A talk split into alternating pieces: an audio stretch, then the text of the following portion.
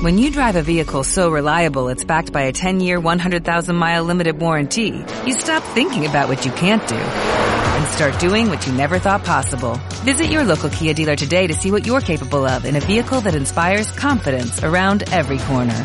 Kia, movement that inspires. Call 800-3334-KIA for details. Always drive safely. Limited inventory available. Warranties include 10-year 100,000-mile powertrain and 5-year 60,000-mile basic. Warranties are limited. See retailer for details. Cada vez que yo tengo que tratar de comprender lo que pasa en Chile, un país que quiero mucho, que he estado en muchísimas oportunidades, eh, voy a la gente que sabe, a la gente que me hace pensar, la gente inteligente, que puede mirar más allá de la coyuntura. Y una de esas personas se llama Alberto Mayol, es un sociólogo de la Universidad de Santiago de, Chile y la verdad eh, siempre es un lujo conversar con Alberto y lo tenemos en línea. Así que vamos a saludarlo.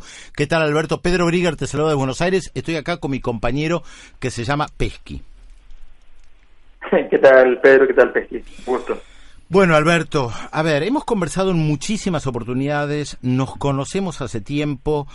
El presidente Sebastián Piñera decía que Chile era un oasis. Mirando retrospectivamente, sé que pasó muy poco tiempo. Como decía una vez Chuen Lai cuando le preguntaron sobre la Revolución Francesa qué balance hacía, dijo que apenas pasaron 200 años y era muy, muy difícil evaluarlo porque no había pasado suficiente tiempo. Y acá estamos hablando de apenas una semana. ¿Qué pasó, Alberto?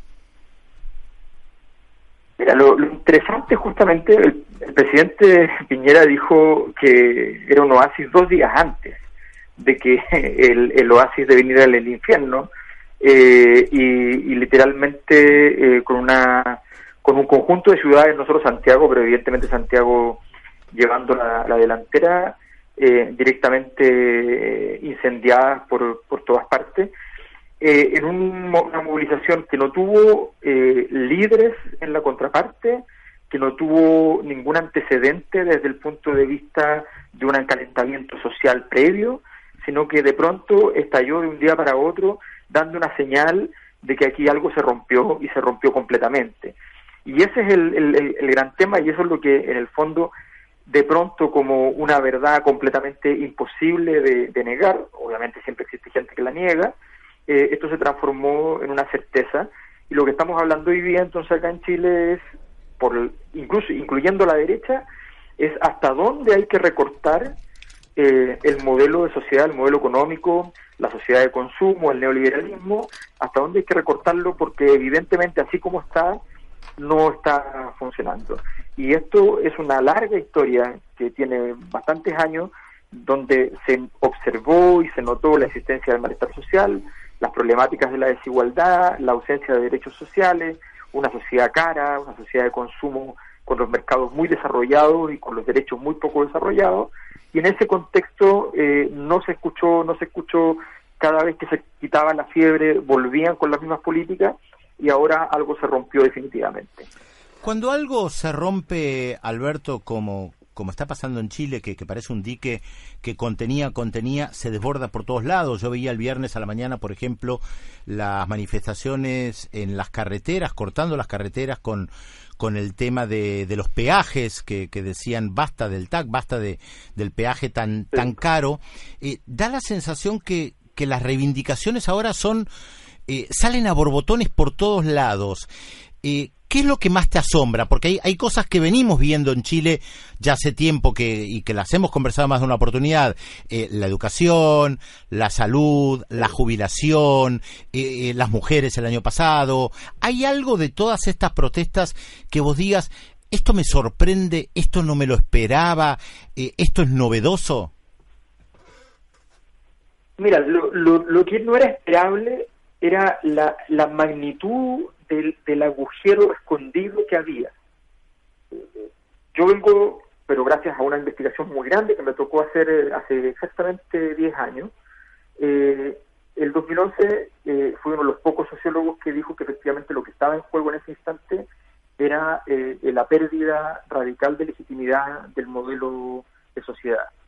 Y eso fue, fui, fui denostado en, la negación muy fuertemente. Ahora, varios, eh, efectivamente, varios han llegado a decir, bueno, aquí se está ratificando una, una tesis como la, como, como la que se planteó entonces. Entonces, eh, eh, había cosas que eran esperables. Por ejemplo, era esperable que de alguna manera la gente empezara a dejar de pagar, porque la sensación de que había una deuda por parte del, de las, del sistema económico con las personas por un conjunto de tradiciones y problemas, eh, esa sensación de deuda no se podía cobrar por parte de las. Y lo único que había existido como, como revancha era dejar de pagar el, autobús, eh, como un mecanismo de protesta cotidiano. Eh, y sin embargo, las deudas que tenían las personas con el sistema financiero sí son fácilmente, eran fácilmente cobrables. En este instante en Chile, y quizás por cuánto tiempo, no hay en los tribunales de justicia ni un solo requerimiento de demanda para que alguien pague una deuda, ni una, ni una orden de embargo se está cursando, no hay nada de eso.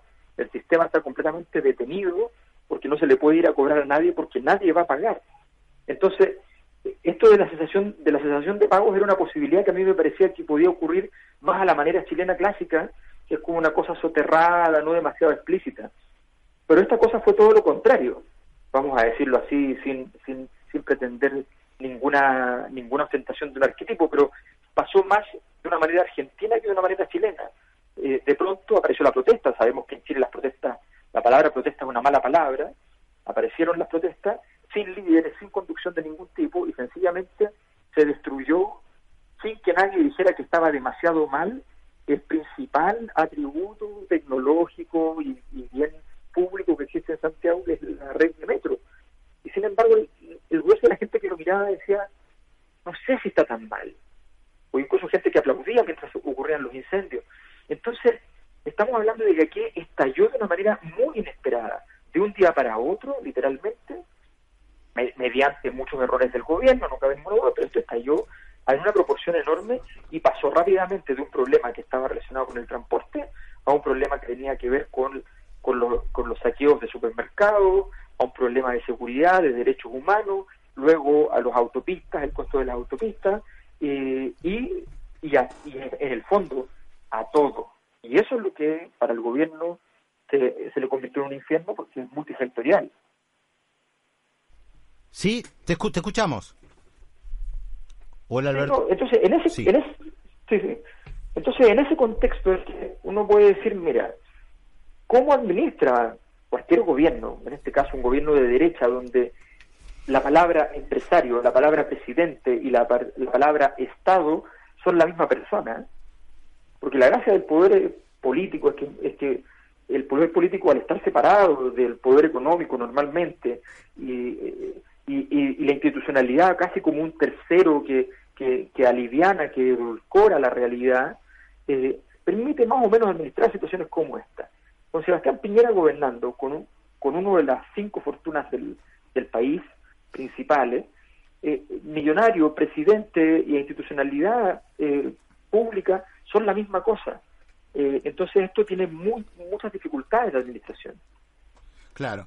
Eh, fíjate, Pesqui, lo, lo que está planteando Alberto, les recuerdo que estamos hablando con Alberto Mayol, sociólogo de la Universidad de, de Santiago en, en Chile. Estaba escuchándote y, y pensaba, y lo, quería compartir también con Pesqui, algunos de los artículos que habías escrito en, en Nodal, el portal que yo dirijo, ya allí por el año 2015, hace cuatro años, respecto de lo que significaba el retorno de, de Bachelet, las dificultades o las oportunidades perdidas de, de Bachelet y lo, lo interesante que, que, se está planteando. Alberto, es un placer para mí poder hablar contigo, poder saludarte.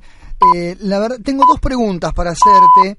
Eh, la primera tiene que ver con deuda, ¿no? Nombraste mucho la palabra deuda como si fuese una sociedad endeudada, ¿no? Como que tiene deudas por todos lados y que la gente en un momento se cansó y dejó de pagar las deudas. Y por el otro lado, eso me llamó la atención, y por el otro lado, te quería preguntar que se ven imágenes de una sociedad movilizada, una sociedad que dice basta, pero que no encuentra canales institucionales como para poder llevar a cabo estas protestas, por ejemplo, de forma política. ¿Cómo está el clima político también en Chile? ¿Hay una, una vía, un canal que es a través de la política, de algún representante, algún líder político que canalice estas protestas para que se lleven a buen puerto? Mira, el tema de la deuda tiene dos factores muy importantes para partir por allí. Eh, el primer factor es que efectivamente una sociedad de consumo, una sociedad de consumo significa que el mecanismo que tiene la sociedad para integrar a las personas es el consumo. eh, si tú no consumes no estás integrado en la sociedad, por lo tanto es bastante grave, es como estar excomulgado en la Edad Media. Entonces, las personas necesitan consumir y para ello necesitan ingresos. Los ingresos, si miramos el, la, la, media, la mediana de ingreso, por ejemplo, en, Chile, está en unos 700 dólares mensuales.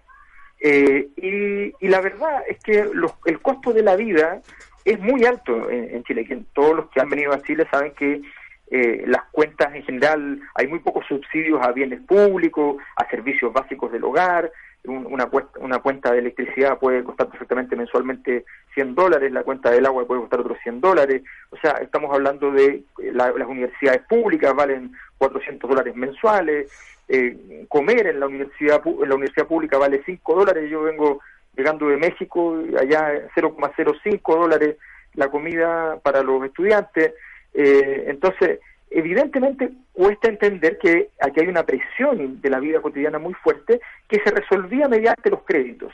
Las personas seguían tomando y aumentando su grado de deuda sistemáticamente. ¿Y cómo esto lograba funcionar? Bueno, muy simple. Había que producir una cifra de crecimiento económico suficiente para que esto fuera tolerable por el sistema. Cualquier baja en el crecimiento iba a hacer rápidamente que las personas dejaran de de tomar deuda, de consumir, lo que para el sistema es impresentable, por tanto lo que hacía todos los ministros de Hacienda era decir, no se preocupen, consuman igual porque esto va a volver a estar en la normalidad. La gente siguió consumiendo y hoy día vemos en los datos oficiales, datos del Banco Central, que efectivamente la deuda como porcentaje del ingreso se disparó literalmente en dos años. En dos años. Se disparó. Entonces, las personas ya no fueron capaces de administrar este, este proceso. Y la deuda entonces es parte muy importante de todo esto, que se añade un factor político con la deuda. Las empresas financieras en Chile han pasado por enormes crisis. Se les considera, se considera que han abusado, han defraudado, han hecho eh, arreglos que están en el límite de lo ilegal, cuando no la ilegalidad, muchas están siendo demandadas, eh, y por tanto hay una sensación de que en ese lugar además estamos tratando con unas entidades que no han sido, no han cumplido el pacto de relación mínima en la sociedad. Por tanto, allí el malestar, entonces no solamente hay un problema con esos grupos, sino que además hay un problema operativo y eso hace que el cóctel sea explosivo. Desde el punto de vista político, bueno, hay que decir que hay un que, hay una responsabilidad grande eh, de, de, todos los actores que se negaron a ver esto sistemáticamente eh, por muchos años, por muchísimos años. Eh, el malestar social es una palabra prohibida por la élite política chilena.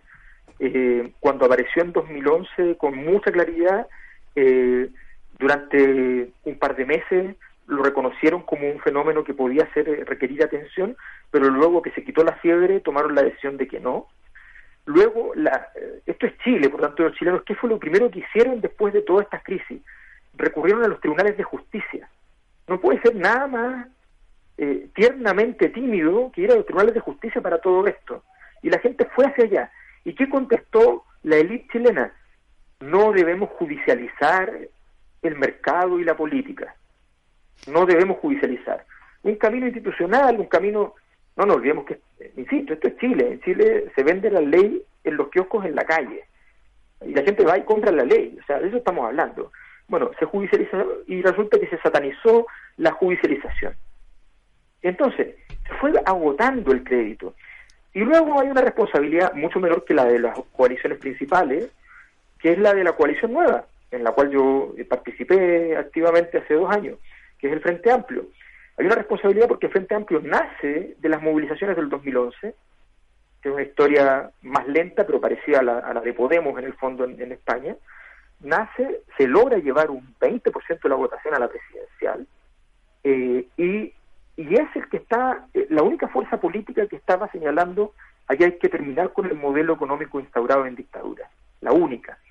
Bueno, todo este tema este tema que hoy día explotó, es el gran tema del Frente Amplio. Sin embargo, durante el tiempo que llevamos con, con, el, con una participación importante en el Congreso eh, y con una votación importante presidencial, el Frente Amplio no ha logrado vertebrar este proceso ni dar propuestas concretas. Y en ese contexto, de hecho, esta movilización estalla sin que el Frente Amplio tenga realmente ningún protagonismo, quedándose fuera de del lugar donde tuvo liderazgo y, preferencia. Entonces no hay conducción política hoy día eh, y, no hay no hay vertebración de ningún proceso y estamos y, y, lo único que ha dado un poco de tranquilidad, irónicamente, ha sido las marchas multitudinarias día por día, esto todos los días está ocurriendo intensamente. Ahora, en una hora más, comienza la, la, marcha de hoy, y mañana hay otra, y pasado mañana hay otra, eh, y cada día ha sido con más gente, y esa marcha, de alguna manera, ha sido el reemplazo de la destrucción, el saqueo, las quemas, en fin.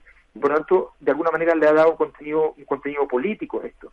Pero no hay ningún actor en el sistema político que hoy día pueda decir yo participo de esta escena otorgando un contenido. Estaba, estaba escuchándote, Alberto, les recuerdo, estamos hablando con el sociólogo chileno Alberto Mayol, que mencionaba Podemos, y le comparto con, con la gente que nos está escuchando que justamente Podemos nació en mayo del año 2014 y Alberto y yo compartimos un seminario internacional justamente en Madrid que no tenía que ver con el tema Podemos, pero que estábamos ahí cuando fue la elección al Parlamento Europeo y que bueno fue fue una oportunidad de verlo juntos. Fue el inicio. Fue el inicio de, de Podemos públicamente. Ahora vos señalabas esto del Frente Amplio y yo siempre digo que las comparaciones son odiosas pero sirven para pensar. Y a mí esto también me hace mucho recordar el 2001 en la Argentina cuando se da el estallido social y prácticamente nadie de la clase política se encuentra en las calles porque no, no pueden estar en las calles. Eh, entiendo por lo que vos decís respecto al Frente Amplio, que el Frente Amplio no tiene la capacidad de liderar o ponerse al frente, como a veces pasa cuando hay estallidos, que hay un partido político, un sindicato que se puede poner al, al frente de, de un movimiento o no. Eh, en el caso concreto del Frente Amplio, ¿qué pasa con la gente que está en el Frente Amplio cuando va a las manifestaciones? ¿La reciben bien, la reciben mal? ¿Qué pasa con gente de otros partidos políticos? ¿La reciben bien, la reciben mal? ¿Quiénes participan en las manifestaciones? ¿Los reconocen? Sí, mira, eh, en general ha habido un cierto resguardo. En general no ha habido ningún inconveniente con la participación en las manifestaciones, porque las manifestaciones que han sido que han sido convocadas ciudadanamente han sido muy, muy tranquilas en general. Eh, y, las escenas de, de, disturbio y conflicto han sido al final de las manifestaciones y no durante, durante ellas, o no han sido bajo ninguna perspectiva en la misma manifestación, sino que han ocurrido en otros, en otros espacios, porque esta vez lo que pasó fue que esto se manifestó en muchos lugares de la ciudad de distintas maneras, entonces fue, fue bastante fuerte. Y por primera vez en la historia de Santiago hubo marchas eh, autoconvocadas sin liderazgo, nuevamente insisto en esto, en las comunas más ricas. Eh, entonces, efectivamente, eh, hay una hay un avance importante, pero pero en general la gente efectivamente frente a sí puede participar en esta en las marchas sin que haya grande inconveniente, aunque hay varios de los líderes que no han no se han arriesgado demasiado a asistir, no no no, no han asistido, pero pero evidentemente sí pueden y, normalmente más allá de un grito alguna cosa no no va a pasar nada porque no es que hayan, eh, no es la magnitud de la tradición que se les indica a la concertación, por ejemplo, después nueva mayoría, claro. Eh, que eh, esa magnitud de tradición es la, es la que más duele. Y hoy día se ha denostado mucho, por ejemplo, Ricardo Lago salió diciendo, yo vengo diciendo esto hace años, de que, no de que hay que ponerle atención a la igualdad. Y, y, resulta que hace dos años, o sea, no hace diez, ni hace cinco, ni hace veinte, hace dos años en una entrevista él dijo la prioridad uno, la prioridad exclusiva debe ser el crecimiento, y lo demás es música. Entonces, estamos hablando que están todos diciendo todo, hasta la, la derecha diciendo, miren, ahora tenemos que poner la atención a la igualdad, en circunstancias que en Chile la igualdad era una palabra que prácticamente con el modelo no se podía mencionar. Claro, ahora todo el mundo sale a decir, no, yo hace mucho tiempo que vengo planteando esto. Por supuesto, yo lo dije, yo lo vi, era indispensable. Yo escuché la entrevista a Lagos esta semana, eh, fue, fue muy impresionante porque encima le preguntaron sobre el toque de queda, como le, dejaron servido para que Lagos dijera, estoy en contra del toque de queda, y dijo, bueno, hay que analizar las circunstancias, el momento, depende. No salió fuertemente en contra del toque de queda. No, no, no lo hizo eh, y además que no, ya, ha habido una cierta complacencia, más allá de, lo, de, la crisis enorme para el gobierno, pero ha, habido una complacencia en aceptar eh, las presiones respecto a cómo se llega al toque de queda. No hay que olvidarse que el toque de queda se convoca no en el momento más álgido, se convoca antes Claro. O sea, esto se incendia literalmente con el estado de emergencia ya nombrado. No fue el último recurso, sino que en la práctica fue en el estado de los recursos que usó el gobierno, fue el tercer recurso. Entonces, cuando uno ve la incapacidad política de un gobierno que al tercer recurso, mientras una ciudad se le está empezando a complicar en manejar una crisis, ¿ya? saca a la fuerza militar, tú dices, bueno, ¿y qué queda para el último recurso? Claro, es lo que yo, lo que yo pensaba todo el tiempo, sí. claro, una capacidad política. Y eso es lo que, lo que se está revelando en estos días, se ha revelado esta semana y, y, se comenzó a revelar la semana anterior. Esto fue una comedia de equivocaciones al principio. El estallido social encontró un lugar porque encontró además un poder titubeante que le fue señalando todo lo que le dolía y entonces cada vez que decían, a mí me duele cuando usted ataca el metro, entonces todos dijeron, vamos por el metro. pero pero pero la, la, verdad es que los errores vienen del gobierno. A cada evento de anormalidad pequeño que fuese, el gobierno le sumó otro. O sea, esto partió con literalmente chiquillos de 15 años saltando los torniquetes del metro, haciendo actos de propaganda de la evasión del metro en contra del alza de las tarifas. Y ese hecho redundó en que el gobierno tomó la decisión de meter a, la, a los carabineros, a la policía, al interior del metro y luego meter a las fuerzas especiales de carabineros más violentas adentro del metro. Y fueron sobrepasados porque ahí a los chicos se sumó la gente que estaba en el, en el metro entrando y, e hizo lo mismo. Y cuando eso ocurrió, tomaron la decisión de poner carabineros en las puertas de, todas las estaciones de metro, cerrar muchas puertas, poner pequeños espacios para poder ingresar, hasta que finalmente la gente empezó a romper las puertas y pasaba en hordas. Y luego tomaron la decisión, para colmo, de ir cerrando estaciones hasta que en un momento de locura total cerraron todas las estaciones de metro por daños equivalentes a un millón de dólares menos incluso. Eso era lo que había en años. Hicieron un escándalo con el millón de dólares. Hoy día, solo en lo que cuesta los arreglos del metro más infraestructura pública, estamos en 500 millones de dólares. Pasamos de 1 a 500 millones de dólares gracias a la impericia del gobierno, solo en dinero. Eso sin contar todo lo que cuestan los saqueos a privados, lo que cuesta las quemas de otras infraestructuras, en fin, o sea, estamos hablando de lo básico. Entonces, realmente aquí hubo una, una impericia enorme y los militares son entonces convocados antes de los saqueos. Y, y, los saqueos ocurren con los militares porque la gente sabe hoy día que un militar no está en condiciones, con la sociedad chilena como está, hoy día de salir a la calle y usar sus armas. Entonces sacaste a los militares solamente para mostrarlo. Y eso se reveló entonces un error enorme porque el gobierno sencillamente dar una demostración de fuerza y de una demostración de debilidad. Sí, es verdad y lo estamos siguiéndote, como te decía, con, con mucha atención, Alberto. Te agradecemos tu tiempo. Realmente nos ayudaste a, a, comprender un poco mejor lo que está pasando en, en Chile. Y claro, uno no deja de pensar en tanta música que hay de, de Chile, de las, esas canciones, eh, Adiós General de, de Sol y Lluvia, Adiós Sebastián, el estribillo, eh, y, y las Alamedas, ¿no? Las Alamedas, esa famosa canción de las Alamedas que, que ha sido tan, tan fuerte, no tan poderosa. Te agradecemos. Es que esto viene efectivamente en, esa dirección, ¿no? o sea, no sé si va a llegar a la posibilidad que efectivamente haya una crisis al nivel presidencial, pero, pero la dirección hacia donde se dirige, evidentemente es hacia allá.